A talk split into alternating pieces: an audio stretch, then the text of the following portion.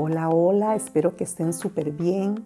Bienvenidos y bienvenidas al podcast Criar, Crecer y Sanar de Natalia Calderón. Como siempre es un placer tenerlos acá. Como siempre estoy tan agradecida de todos los mensajes que me mandan. Y hoy vamos a hablar de celebrar y honrar la infancia. En el mes de la infancia, en el día de la niñez y siempre. Todos los días son los días del niño y la niña pero en septiembre se celebra en Costa Rica, en mi país, y específicamente el 9 de septiembre, el Día de la Niñez. Así que muchos nos preguntamos, ¿qué le podemos regalar a nuestros niños, a nuestras niñas? Pues regalemos lo más caro del mundo, lo más, más caro, todo aquello que no se puede comprar con dinero. Regalemos interacción, miradas cálidas, tonos de voz respetuosa, que mi hijo, mi hija o mi estudiante, ¿por qué no? Se pueda ver en mis ojos en esa transparencia. Regalemos presencia.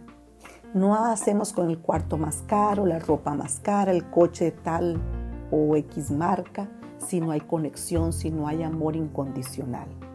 Y los niños paulatinamente van creciendo pensando, soy valioso, no lo soy, mi opinión es valiosa. Y tratemos de los adultos poner en énfasis más en el proceso y no en el producto. Por supuesto que el producto es importante, pero es más importante todo el proceso que hacemos para llegar a una meta, a un examen, aprender a andar en bicicleta, aprender a tender la cama y todas las cosas que vamos aprendiendo a lo largo de la vida. Conforme yo voy recibiendo todas esas respuestas de mis padres o de mis docentes, mis abuelitos, mi nana, etc., paulatinamente los niños y las niñas van instrumentalizando para hacer eso como un esquema mental. Y de ahí se va generalizando quién soy. ¿Soy un niño bueno, malo?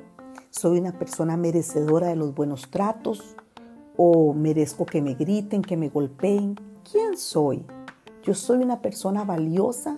¿Mis ideales importan a mis papás, a mis abuelitos, a mis tíos?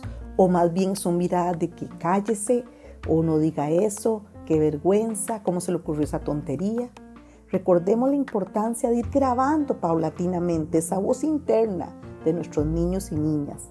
Y ellos van grabando para instrumentalizar lo que decimos, lo que hacemos y también cómo lo decimos, si la interacción es respetuosa y cariñosa o no lo es. Y por favor, cero etiquetas. Todos creo que en la vida hemos tratado de quitarle una etiqueta a una botella, a un regalo, a una caja, a lo que sea. Y cómo cuesta quitar etiquetas. Y hemos probado muchas cosas y a veces todavía se le ven los puntitos ahí. Entonces recordemos que las etiquetas se hicieron para las cosas, no para las personas. Los niños deben crecer cero etiquetas, ni qué guapo, ni qué feo, ni qué gordo, ni qué flaco, ni qué esto, ni qué lo otro. Todos son etiquetas. Todos son etiquetas. Tienen que crecer rodeados de mucho amor, validación y hacerle saber a nuestro hijo que su opinión sí cuenta, que su opinión es importante. No juzgar. porque lo hizo? Usted lo empujó, usted lo hizo con maldad, usted no comparte, usted es egoísta, ta, ta, ta, juzgar, juzgar, juzgar. Si apuntáramos en un papel todas las veces que juzgamos a las personas, a todos y en cuenta van los niños. Qué duro, ¿verdad? Qué duro es crecer con ese juzgamiento. Un día de estos me decía un niño en la consulta que estábamos haciendo una evaluación psicopedagógica y estábamos haciendo unos dibujitos. Es que yo dibujo muy feo. Y estábamos también este, tomando como unas test de lectura. Yo dibujo muy feo. Yo nunca dibujo bonito, usted sabe. Yo no sé dibujar. Y me quedo viendo a aquel niño de siete años y me impresiona, me impresiona pensar que con solo siete años tenga ese autoconcepto de sí mismo. Y después hicimos una práctica de lectura y escritura y él decía, lo hice bien, pero lo escribí bien, ¿está segura? Una necesidad de aprobación constante de nuestra parte, tan constante. Posteriormente, cuando ya le entregamos el informe de resultados o la valoración o el diagnóstico a los padres, yo les explicaba que me llamaba mucho la atención porque un niño encantador divino como todos, como todos los que he visto en mi vida en 36 años de ejercer, pero qué niño tan divino y encantador. Recuerdo que haberlo puesto en el protocolo. ¿Por qué necesitaba tanto mi aprobación? ¿Qué había pasado en esa familia o en ese centro educativo para que digamos que Pedrito, Juancito necesite siempre, lo hice bien, lo hice bien. Yo no sé dibujar, lo hago horrendo, a mí no me gusta dibujar, lo hago muy mal. ¿Cuál es esa grabación interna que tiene este niño? ¿Cuál es la grabación interna que tenemos nosotros, cada uno de nosotros de nuestra infancia? ¿Cuál es la grabación interna que le estoy formando o ayudando a instrumentalizar a mis hijos o a mis nietos? Así que en este Día de la Niñez yo los invito de todo corazón, con mucho amor, a regalar todas esas cosas tan maravillosas y caras que no se pueden comprar con dinero. Tiempo, miradas cálidas, cuidar el tono de voz, escuchar a los niños. Un día esto me decía un niño, escucharme con los ojos. Exacto.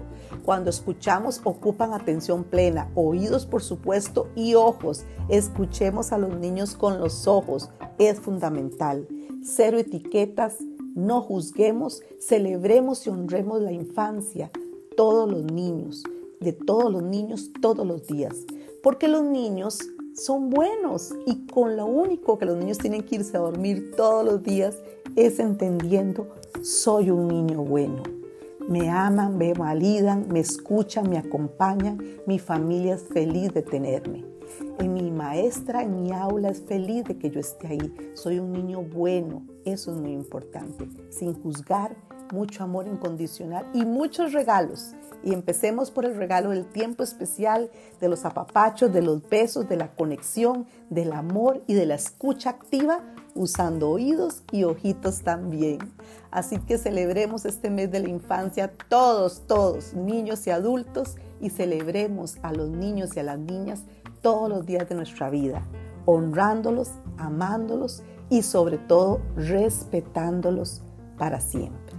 Muchas gracias por estar aquí. Espero que compartan mi podcast con muchas personas porque es una gotita para todos y todas. Muchas, muchas gracias y nos escuchamos muy, muy pronto.